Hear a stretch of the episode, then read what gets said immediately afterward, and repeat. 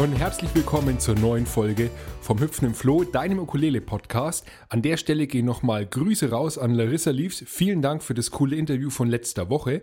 Und in den beiden Folgen davor habe ich ein bisschen über den Ukulele-Kauf gesprochen, die Philosophie und was gibt es überhaupt für Ukulelen. Und das hat sich dann doch schon ein bisschen sehr auf die Kernsachen konzentriert. Und heute möchte ich mal die Gelegenheit nutzen, weil einige von euch haben mich nämlich darauf angesprochen. Ich habe nämlich erwähnt, ja, es gibt noch so ein paar Exoten unter den Ukulelen und über genau die will ich heute mal sprechen. Also abgesehen von den Standardsachen in Anführungszeichen, was gibt es denn noch für verschiedene exotische Ukulele-Variationen? Was kann man sich denn da alles so auf die Ohren geben? Von daher Lauscher auf, Lautstärke rauf und dann hören wir mal rein in die verschiedenen Ukulele-Exoten. Viel Spaß!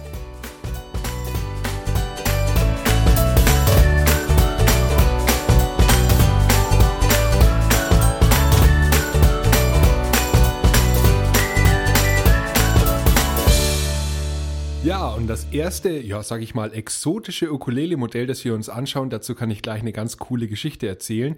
Wie ihr wisst oder wie einige von euch hoffentlich wissen, äh, ich gebe ja regelmäßig Ukulele-Workshops und ich habe immer eine Sopranino-Ukulele dabei. Und diese Sopranino-Ukulele habe ich eigentlich nur dabei, um die Stimmung zu heben.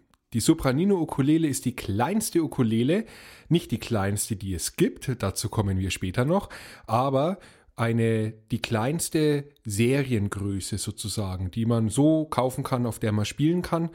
Und ähm, die ist kleiner als die Sopran-Ukulele und im Endeffekt hat es so die handliche Größe von einem Tischtennisschläger.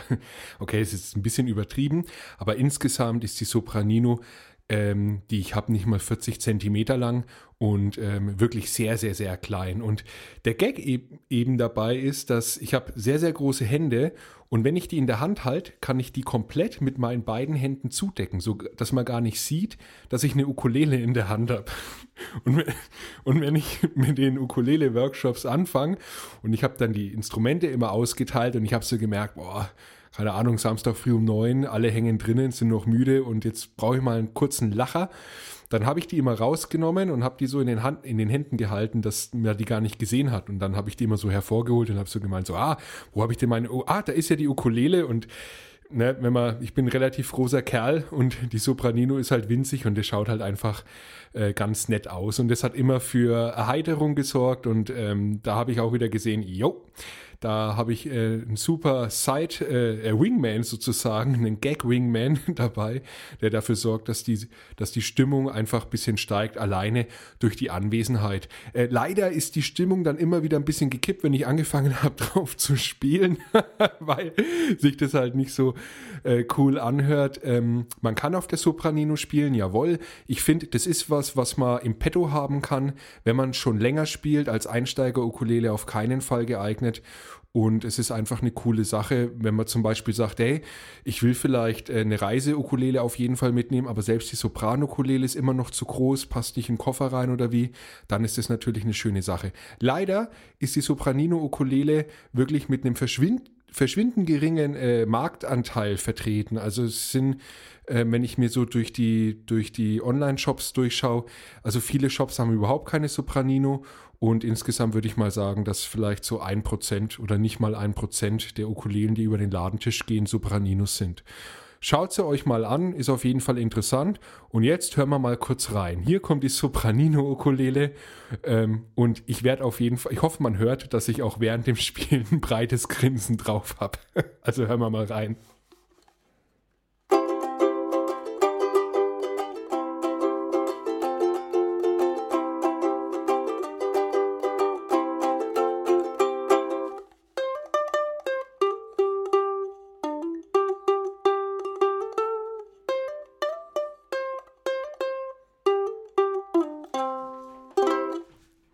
Na, das fetzt doch, oder?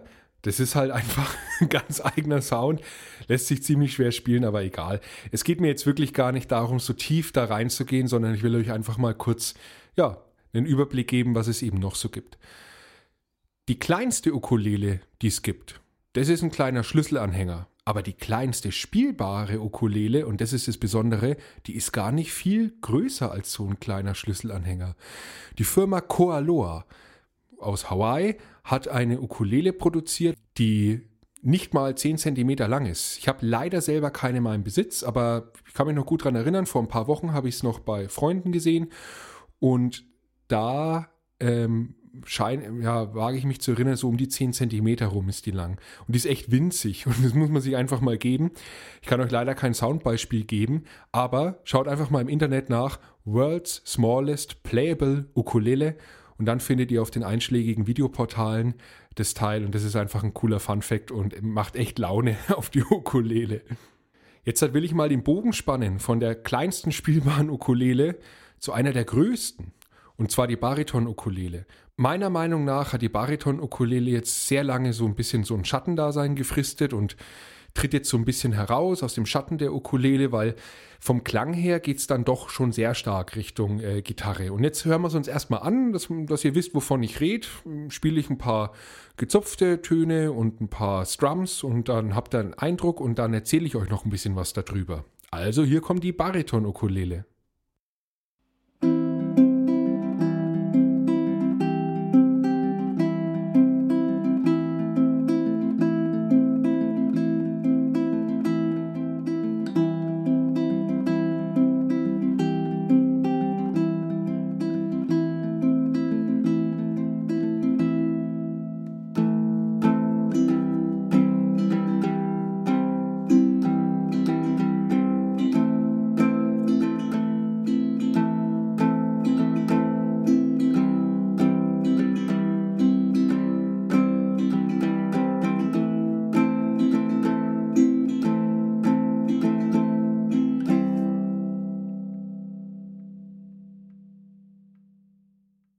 Ihr, so eine Bariton-Ukulele ist so groß wie eine halbe Konzertgitarre in etwa. Und als ich noch ähm, Gitarren oder Instrumente verkauft habe damals und wenn die Leute gekommen sind und gesagt haben, sie wollen eine kleine Reisegitarre, da habe ich auch ganz oft immer gesagt, ah, probier mal die Bariton-Ukulele aus weil für den Gitarristen ist es tatsächlich überhaupt keine große Umstellung. Die Bariton-Ukulele hat immer noch nur vier Seiten, aber ist genauso gestimmt wie eine Gitarre. Und jeder von euch, der Gitarre spielt, fragt sich jetzt, was? Wie? Ja, da fehlen zwei Seiten. Welche denn? Die E- und die A-Seite fehlen, also die zwei tief klingenden Seiten.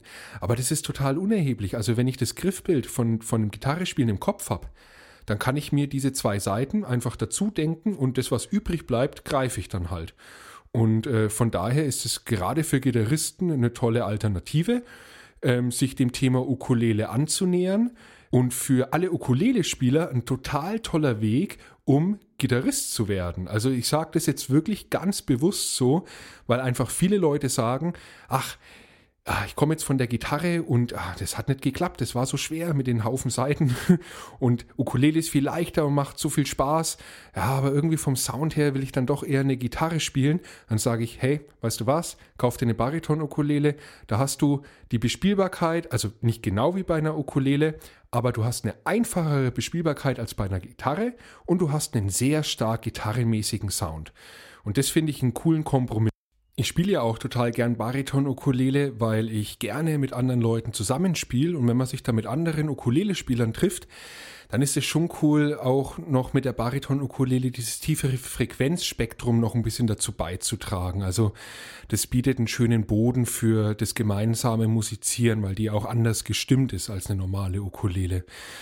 Genau. Und außerdem muss ich ganz ehrlich sagen, wenn ich weiß, im Sommer, jetzt geht's wieder an den äh, Badesee und danach wird äh, Feuer gemacht und dann sitzt man rum, 20 Leute und dann soll man was spielen. Da habe ich dann die Bariton-Ukulele auch gerne dabei, weil die einfach mehr Leute beschallen kann, um es mal ganz einfach zu sagen. Ähm, ich habe also, ich sehe da schon große Attraktivität in dem Instrument. Viele Einsatzbereiche und nice to have wenn man Ukulele-Junkie ist. so, dann kommen wir jetzt mal auf was wirklich Exotisches oder was exotisch Anmutendes. Und zwar ist es das Ukulele Banjo, wird aber auch Banjo-Lele genannt. Und es ist eine Mischung aus Ukulele und einem Banjo. So, und wir haben ja ungefähr so den Klang von dem Banjo im Ohr und genauso klingt auch die, die, das Ukulelen-Banjo. Der große Unterschied ist eigentlich, bei einem normalen Banjo hast du Stahlseiten drauf und diese Stahlseiten sind eben über ein Fell gespannt. Und bei der Banjo-Lele oder dem Ukulele-Banjo, da hast du eben auch ein Fell gespannt, aber da werden eben die üblichen Nylonseiten genommen. Die erste Aufzeichnung oder das erste Mal kam es vor 1917. Das Ding ist schon über 100 Jahre alt und wurde natürlich immer weiterentwickelt, aber in den Grundzügen wurde das schon 1917 das erste Mal vorgestellt und gespielt. Und ähm, ja, es gibt einen Namen, den man in dem Zusammenhang auf jeden Fall erwähnen muss und den sich die Hörerinnen und Hörer auf jeden Fall merken sollen. Und zwar ist es George Formby, der britische Musiker, Ukulelespieler, Schauspieler, Comedian, der vor allem in den 20er, 30er Jahren phänomenale Erfolge mit dem Instrument ähm, ja, erzielt hat und der auf der Ukulele sehr virtuos unterwegs war und der vor allem durch seine individuelle Technik und eben dem charakteristischen Sound von dem ähm, Ukulele-Banjo einen ganz eigenen Stil geschaffen hat. Und ich finde es deshalb so erwähnenswert, weil für viele Menschen George Formby so ein bisschen der erste Berührungspunkt für die 20er Jahre, 30er Jahre ist, was Ukulele angeht. Und dann stellt man fest, was es da noch alles gibt. Von daher ist es ein wichtiger Name, ein wichtiger Punkt. Generell ist ähm, die Banjo-Lele auch ein wichtiger Aspekt vom Ukulele-Spielen oder von der Ukulele-Welt. Und jetzt hören wir mal rein, wie das Ganze klingt und dann hoffe ich, dass das Lust auf mehr macht.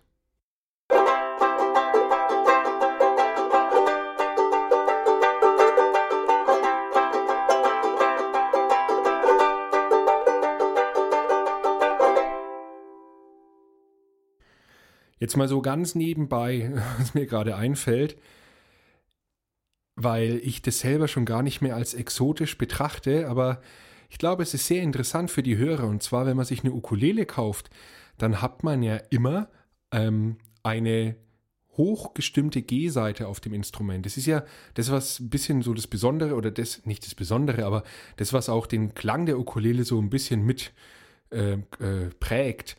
Bei jedem oder bei vielen Saiteninstrumenten habe ich eben eine tief klingende Seite und dann klingen die Saiten immer höher wie bei einer normalen Gitarre. Und jetzt, wo ich gerade so über ähm, das Banjo rede, fällt mir das auch auf wieder, dass das ja bei der Ukulele eben nicht so ist, weil beim Banjo habe ich ja auch, jedenfalls beim Five-String Bluegrass Banjo, habe ich eben auch so eine Anordnung, dass ich erst eine hochklingende Seite habe und dann eine tiefklingende Seite. Das heißt übrigens Reentrant Tuning und äh, das nur am Rande. So, und jetzt ist aber der Punkt, auf den ich da mal hinaus will, diese Sache mit dem Low G. Es gibt High G und Low G.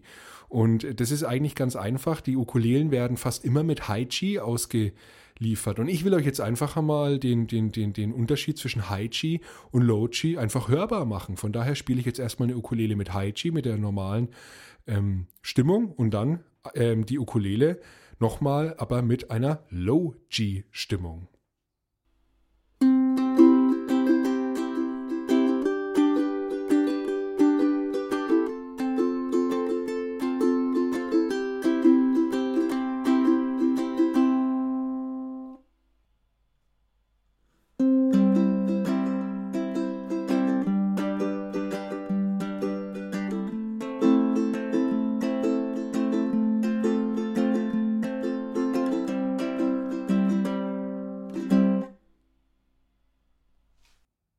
So, und jetzt ist es so, dass man eigentlich auf jede Ukulele eine tiefe G-Seite nachträglich draufspannen kann. Man muss dann so ein bisschen den Sattel nachbearbeiten. Das sollte man auch vom Gitarrenbauer machen lassen. Es gibt auch Seiten, die damit werben, dass man das eben nicht machen muss. Das muss man einfach ausprobieren. Ne? Aber nur, dass ihr es schon mal gehört habt und wisst. Und ich würde es gar nicht so als exotisch betrachten, aber für viele ist es vielleicht jetzt halt auch nochmal ein ganz neuer Aspekt vom Ukulele-Klang. So, und jetzt äh, möchte ich auch noch was über die achtseitigen oder mehrchörigen Ukulelen erzählen. Finde ich nämlich auch eine coole Sache und es sind so Instrumente, die kann man schon als exotisch bezeichnen, aber ich finde die, äh, ja, also selbst äh, Einsteiger oder Leute, die noch nicht so lange spielen, könnten da durchaus Interesse dran finden und Gefallen dran und dann kommt es auf jeden Fall in Frage. Also generell ist es so, unsere Ukulele hat ja vier Seiten. Da sind wir uns ja schon mal einig. Und die Grundidee ist jetzt eben, ähnlich wie bei einer zwölfseitigen Western-Gitarre, dass ich eben nicht nur eine G-Seite oder eine C-Seite aufziehe, sondern zwei direkt nebeneinander. Und ähm, das sorgt natürlich für einen deutlich volleren Klang, der so ein bisschen in Richtung, meiner Meinung nach, Mandoline geht tatsächlich. Weil eine Mandoline hat generell auch immer acht Seiten und da habe ich jeden Ton zweimal. Und das Interessante dabei ist jetzt, was man wissen muss, also für alle, die sich so ein bisschen mit Tönen und Musik auskennen, bei manchen Seiten, wie zum Beispiel bei der A-Seite, da wird einfach eine zweite Seite aufgezogen. Aber bei der C-Seite wird bei vielen mehrchörigen Instrumenten jetzt eine oktavierte Seite aufgezogen. Das heißt ein hochklingendes C. Und das macht diesen breitbandigen Sound. Und das macht auch die Spielweise ein bisschen anders. Und so klingt eine achtseitige Ukulele.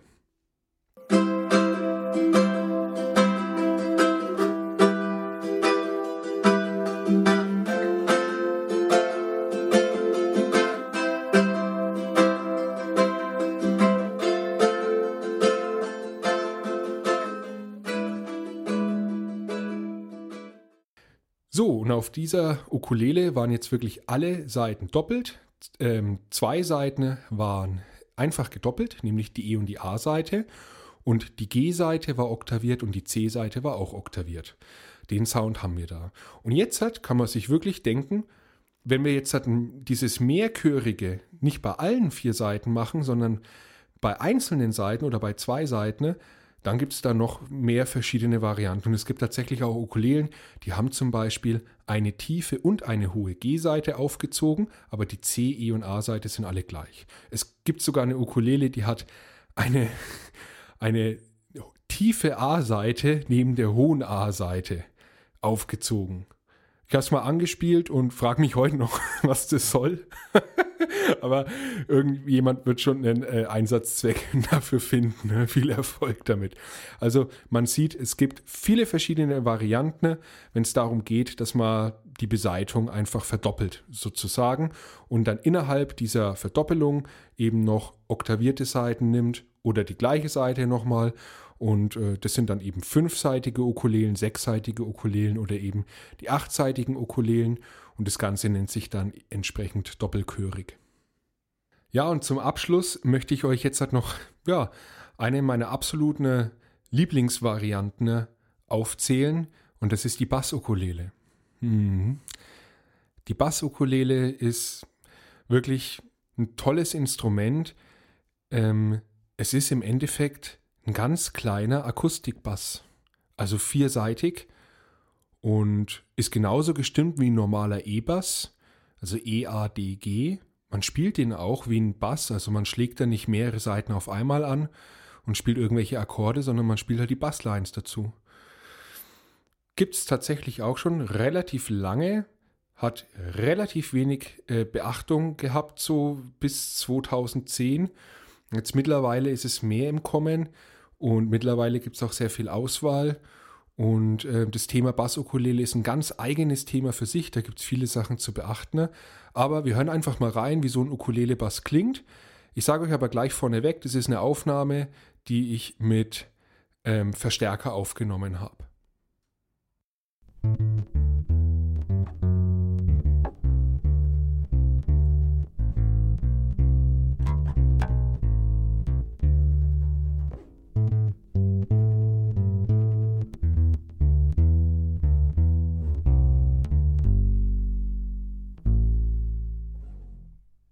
So, und der Grund, warum ich das mit Verstärker aufgenommen habe, ist, weil die Bassukulele unplugged, also unverstärkt gespielt, einfach sehr leise ist. Das reicht, um daheim zu üben, aber wenn ich mit anderen Leuten Musik mache, dann muss ich das Ding immer an den Verstärker einstecken. Es hat aber den Vorteil, dass ich das soundmäßig so einstellen kann, dass es wirklich nach einem Kontrabass klingt oder nach einem E-Bass.